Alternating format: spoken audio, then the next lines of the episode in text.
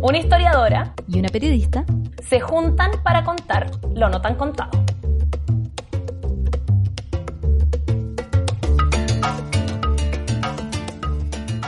Hoy vamos a hablar sobre uno de mis temas favoritos, el feminismo.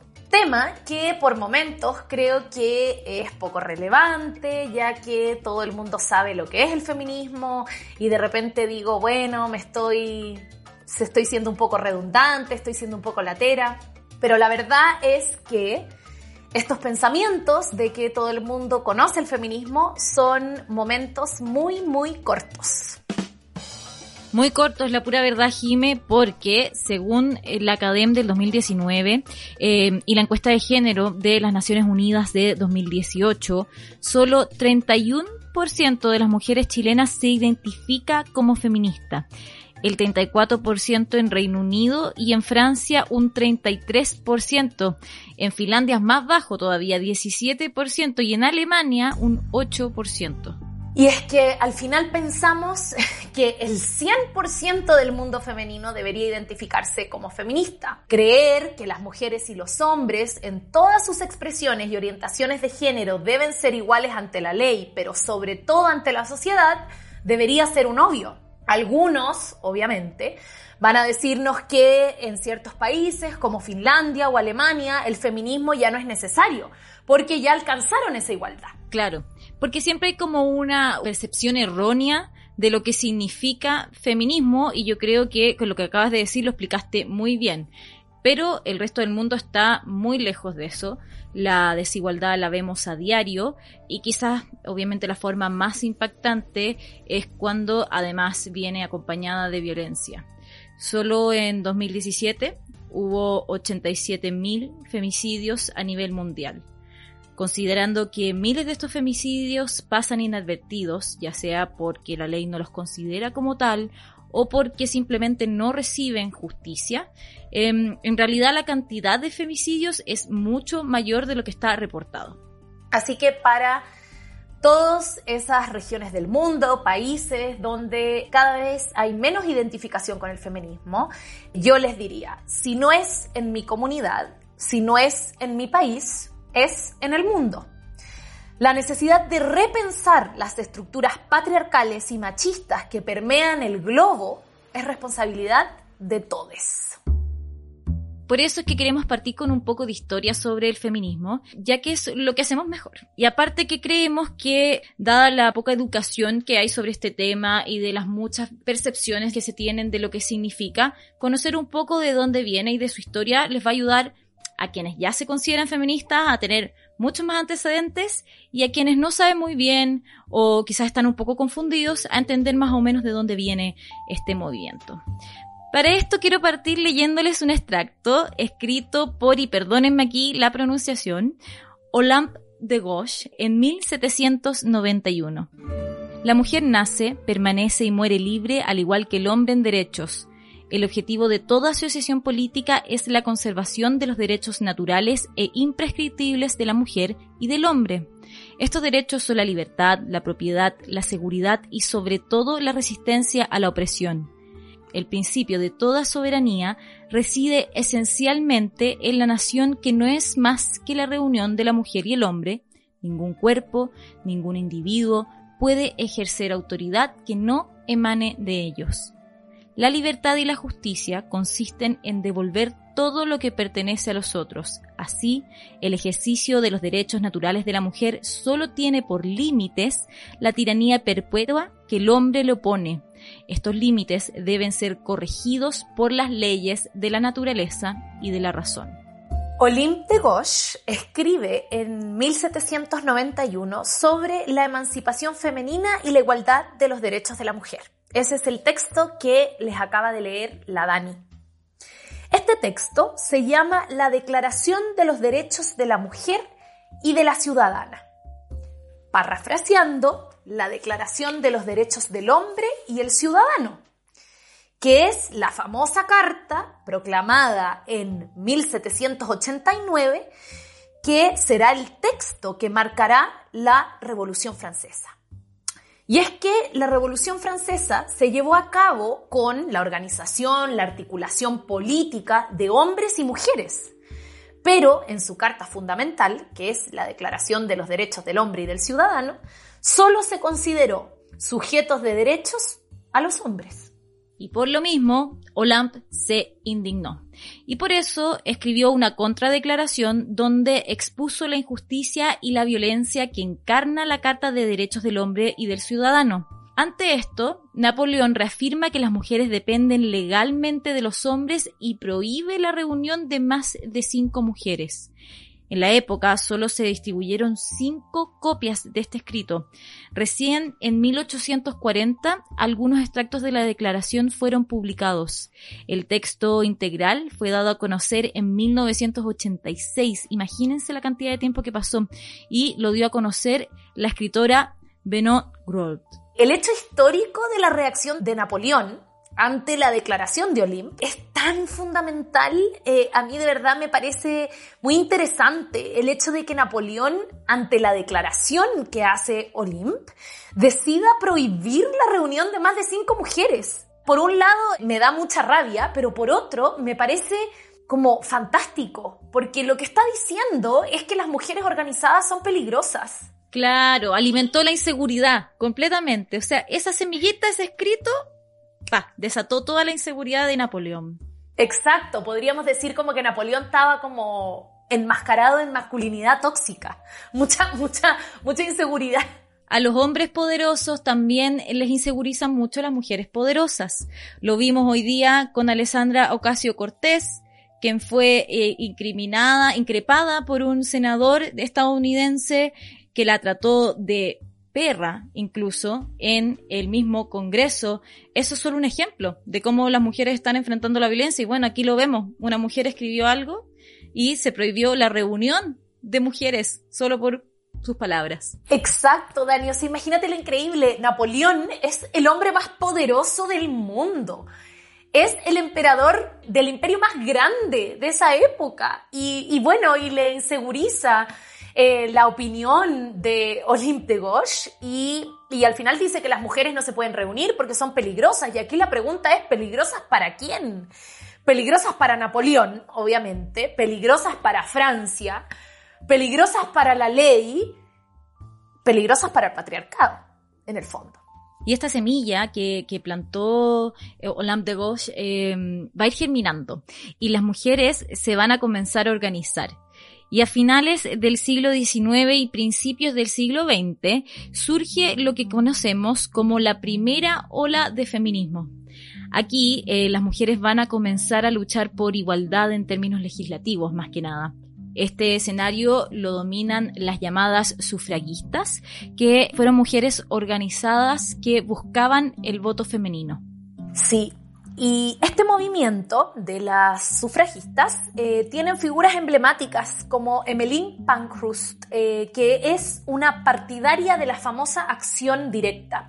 Emmeline es una de las sufragistas más famosas y más icónicas, eh, pero ¿qué significa esta, este concepto que Emmeline utiliza, que significa la acción directa? Emmeline Organizaba reuniones y marchas de protestas, incendios eh, y llamada afuera de los domicilios de los políticos. ¿ya? Emelín creía que si no se realizaban acciones que interrumpieran el movimiento de la ciudad y del diario vivir, nadie iba a cambiar nada. ¿Por qué?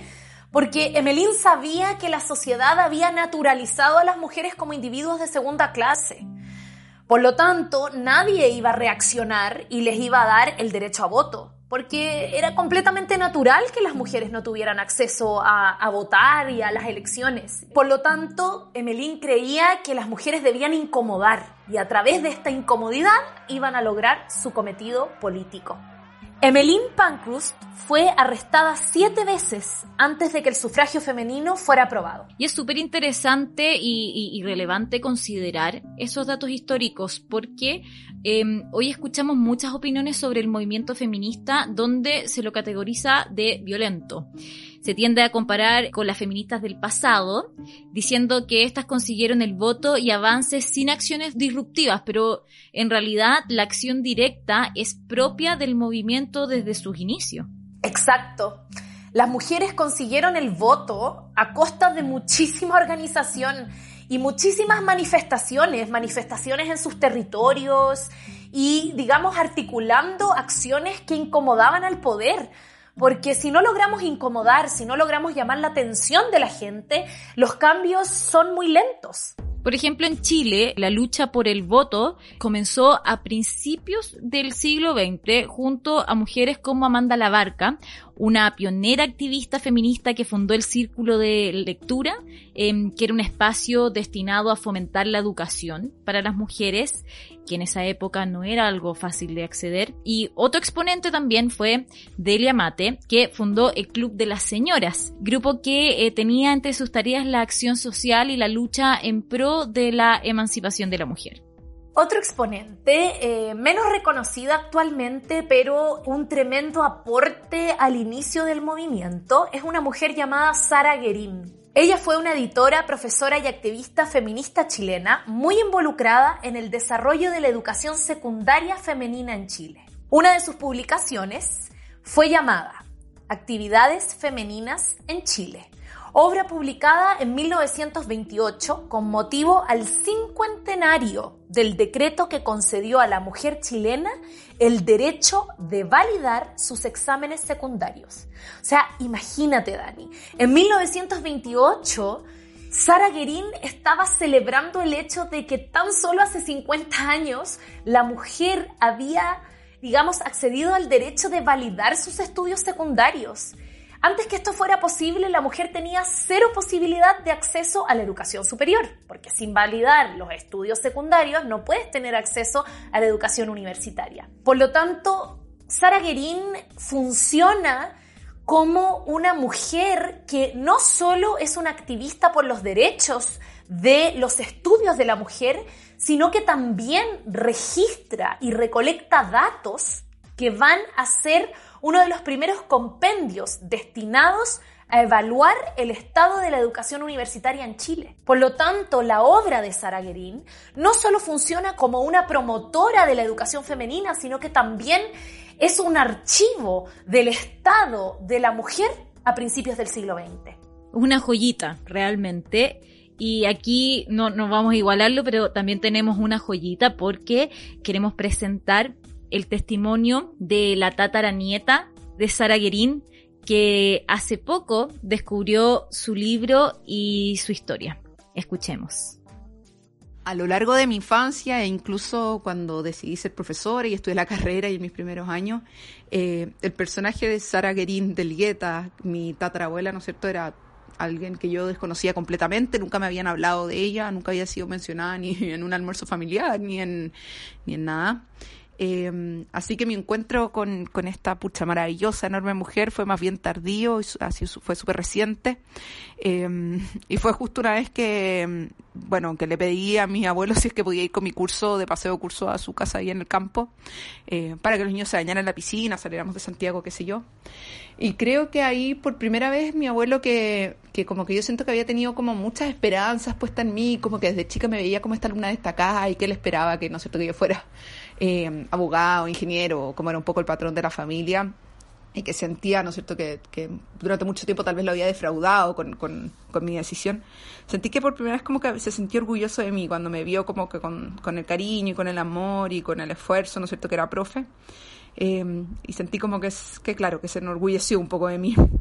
Y recuerdo que estaba ahí, ¿no es cierto?, con, mi, con mis alumnos en su casa y de repente me invitó, ¿no es cierto?, a pasar adentro y me dice que me quiere contar de su abuela, por primera vez, ¿no es cierto?, que me la mencionaba, y me habla, ¿no es cierto?, de esta mujer eh, que al parecer, el, el, el, no sé si le tenía mucho cariño a su abuela, eh, creo que se refirió a ella como una mujer como revolucionaria, al parecer invitaba a sus amigas feministas a veranear a Papúo y, y eran mujeres con mucha opinión.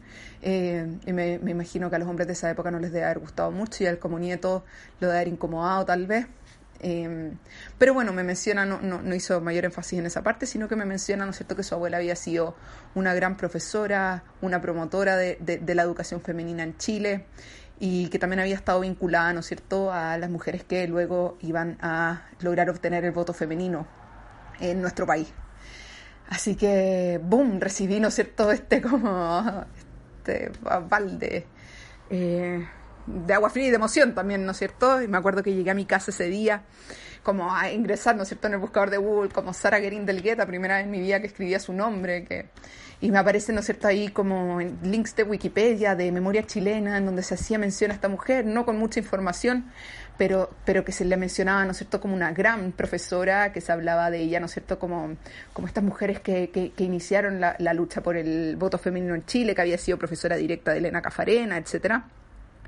Eh, y bueno, y se hablaba, ¿no es cierto?, también de un libro que ella había escrito, ¿no es cierto?, que ella había sido la compiladora de este libro, en el cual ella recopila la experiencia de las mujeres en educación en nuestro país, eh, ¿no es cierto?, de lo que llevaba hasta inicios del siglo XX logré encontrar el libro. Eh, para mi sorpresa, la copia que encontré estaba firmada por ella, dedicada a Domingo Santa María, firmada con otras mujeres más. Y bueno, y ella escribe un prólogo alucinante, precioso, en el, cual ella habla como, de cómo tras la lucha que ellas, estas mujeres habían llevado eh, por la educación de las mujeres en nuestro país, ella sentía que los cimientos estaban dados para que las mujeres del futuro pudieran florecer y pudieran, eh, ¿no es cierto?, como jugárselas por sus derechos y, seguir luchando. Em, así que muy emocionante, hoy día siento una conexión tremenda con ella em, y me siento enormemente orgullosa y honrada de ser su tataranieta. Lo que acaban de escuchar es el testimonio de Francisca Elgueta, porque Sara Guerín en realidad es Sara Guerín de Elgueta, nombre que se utilizaba mucho en la época y que ya, bueno, ha perdido o ha caído en desuso porque hemos llegado a la conclusión de que no somos de nadie.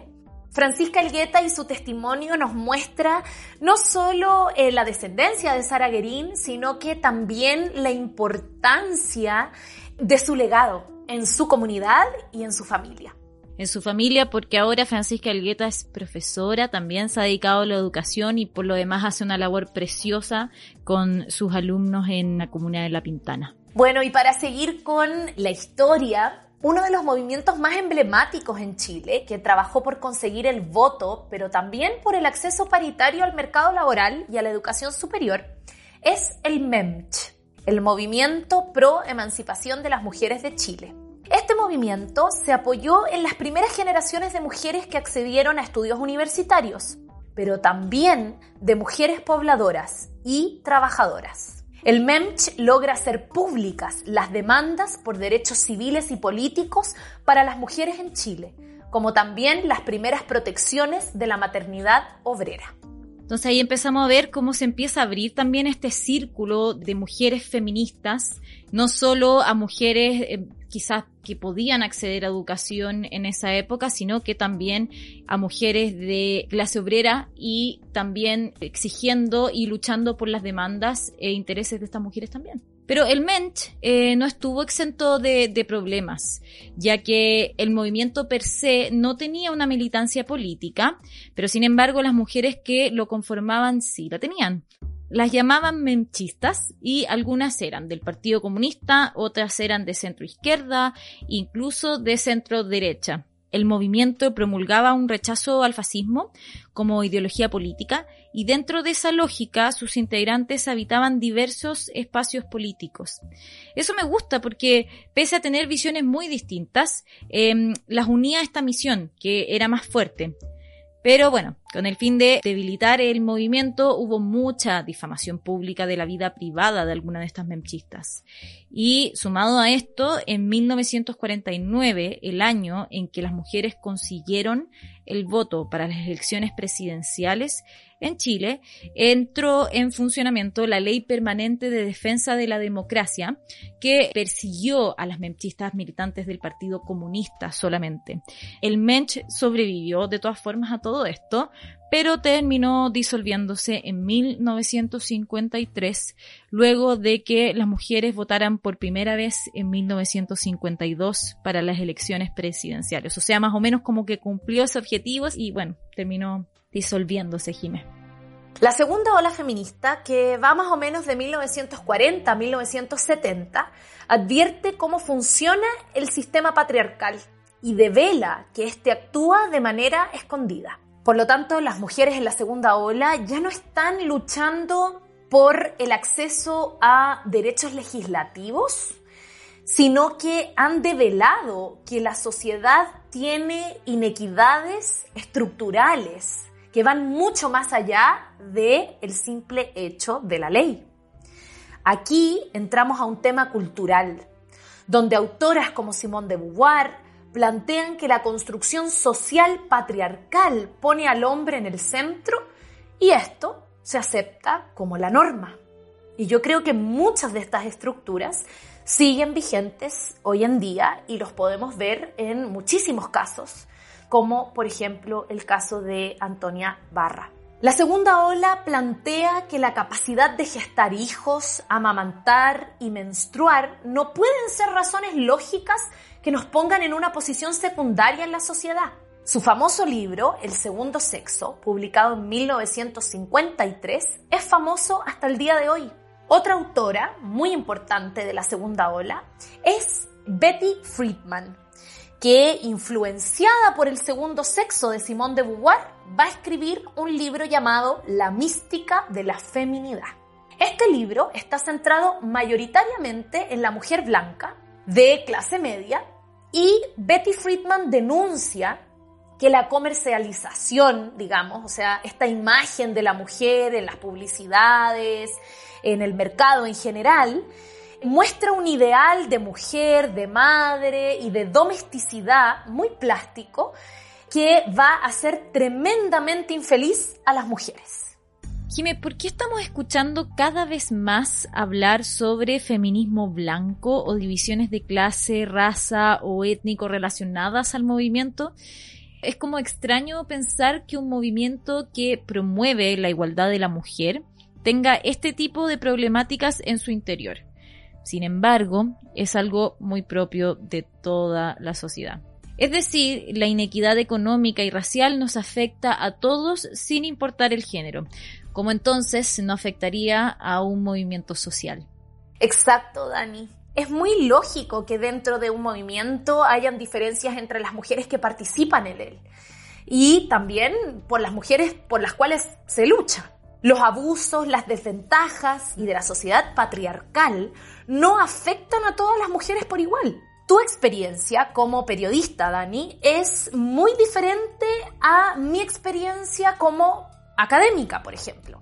Tú te enfrentas a situaciones que tienen que ver con los medios, con, eh, bueno, no sé, la tele, el diario, digamos, la exposición pública, que tal vez una persona que está dedicada a la academia eh, se enfrenta de manera diferente, pero sí eh, sufre abusos que tienen que ver con, bueno, machismos, la macho explicación, etc.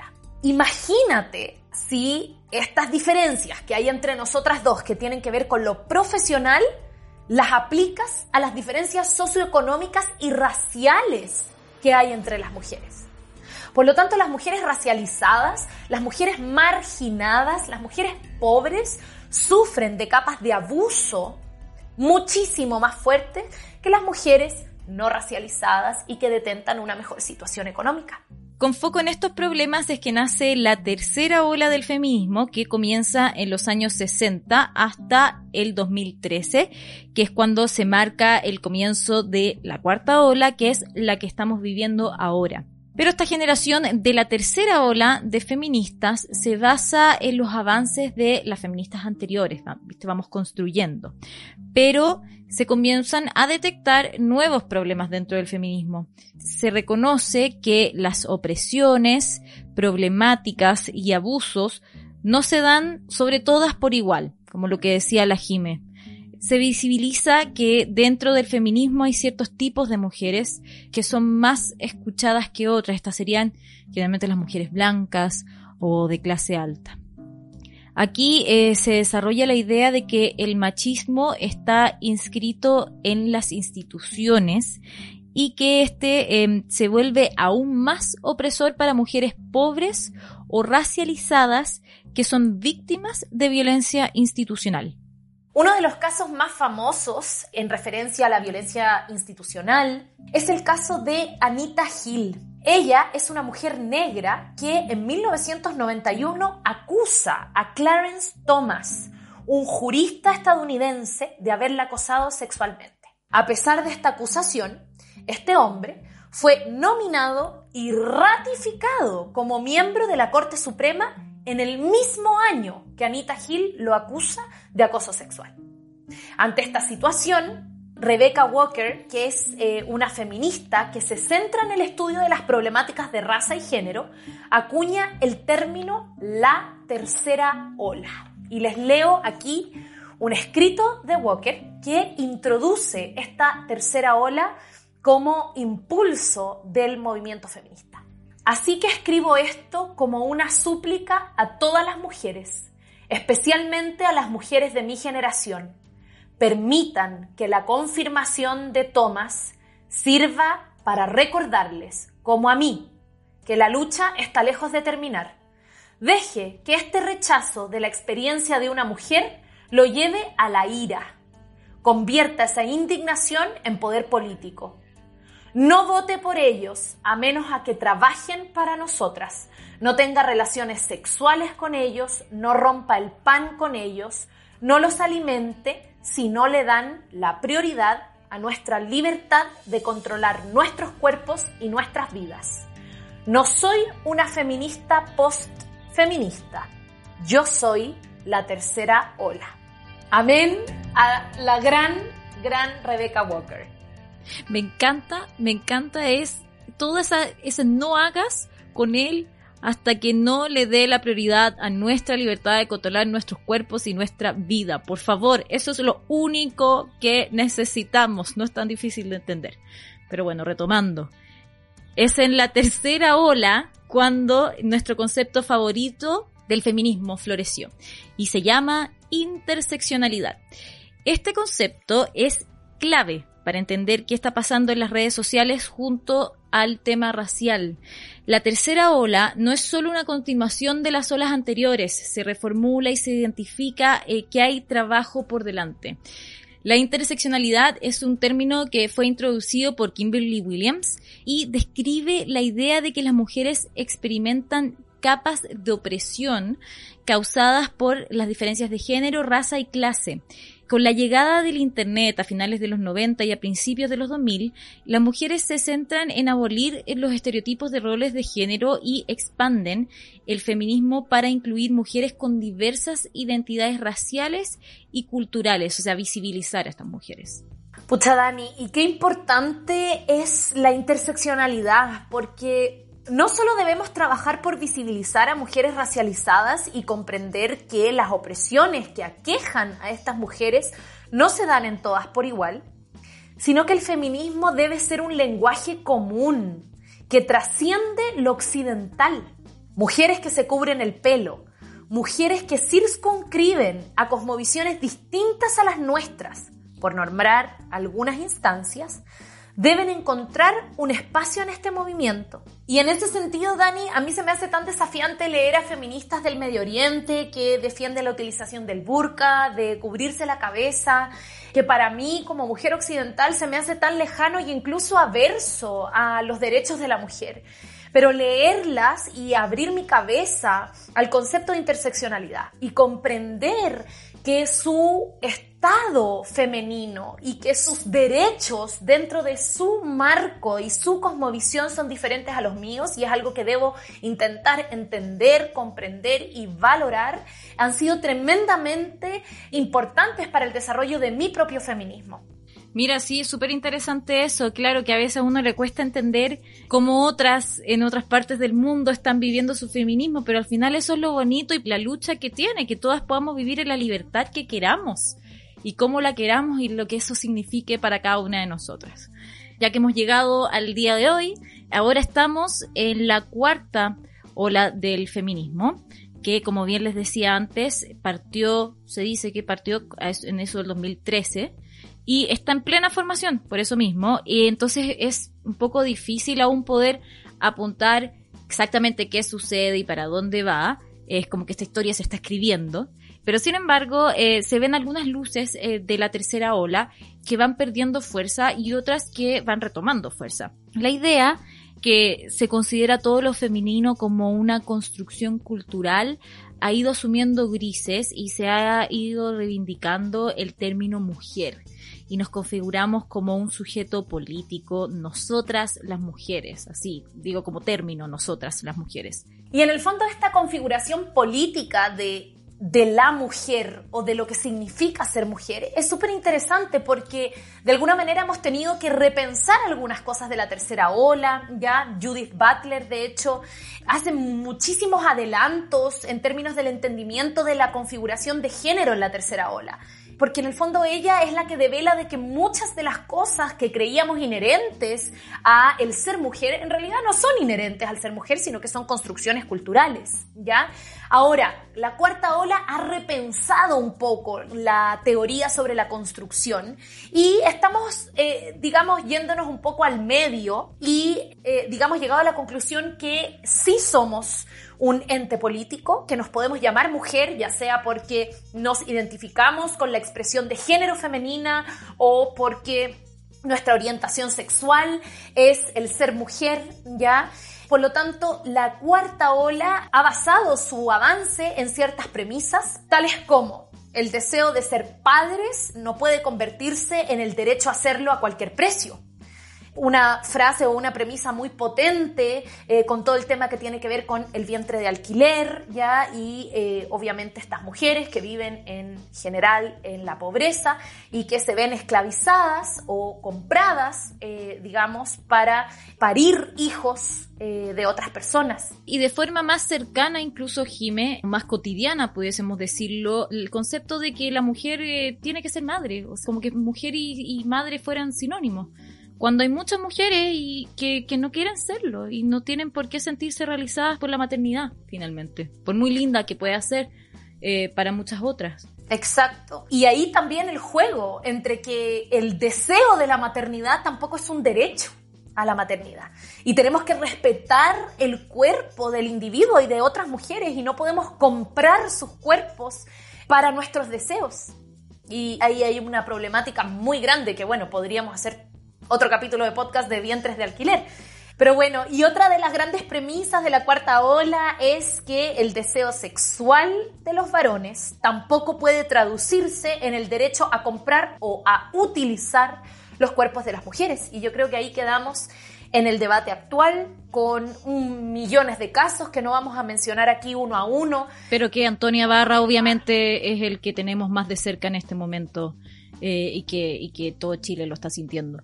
Exacto, porque ha sido uno de los casos más públicos, pero en el fondo llevamos años, ¿verdad?, donde eh, hemos naturalizado el hecho de que el cuerpo de la mujer está para la utilidad y la satisfacción del hombre. Y eso no es así, ¿verdad? Hemos normalizado y hemos justificado comportamientos eh, culpando a las mujeres porque se puso tal cosa, porque tomó más de la cuenta. Ya basta con eso, ¿no es cierto? Claro, no podemos decir exactamente en qué está esta cuarta ola, pero sabemos que lo que se está escribiendo va para allá, ¿no? Exacto. Y yo creo que ahí la Dani dice algo súper fundamental, que es la frase de ya basta. ¿Y qué, ¿Y qué significa eso? Que es que somos sujetas de derecho y somos sujetas de derecho en plenitud, no hasta qué. Porque el famoso hasta que salí caminando en la noche, hasta que me puse la ropa que no era la adecuada. Nosotras somos dos sujetas de derecho en plenitud y podemos decir que no siempre. No importa que estemos en la mitad del acto sexual, no importa que estemos en la calle en la noche, no importa que estemos en una fiesta, en un aula universitaria, en un aula escolar, nosotros siempre nos podemos negar, porque somos sujetas de derecho y dueñas de nuestro cuerpo. Bueno, para finalizar este capítulo, dejar dicho que avanzamos hacia una nueva configuración del feminismo, un feminismo propio de una época que debe combatir el calentamiento global y los problemas propios de economías globalizadas. Y esperamos entonces que este capítulo les haya servido para hacerse una idea de lo que es el feminismo, si de repente alguien no la tenía muy clara, o para ahondar nomás, tener más conocimientos de este tema que es tan atingente, sobre todo en este momento en nuestro país, ahora y siempre, diría yo. Así que bueno, gracias por escuchar, síganos en Spotify, aprieten el botón seguir para que les diga cuándo tenemos un nuevo capítulo y nos escuchamos en una próxima ocasión.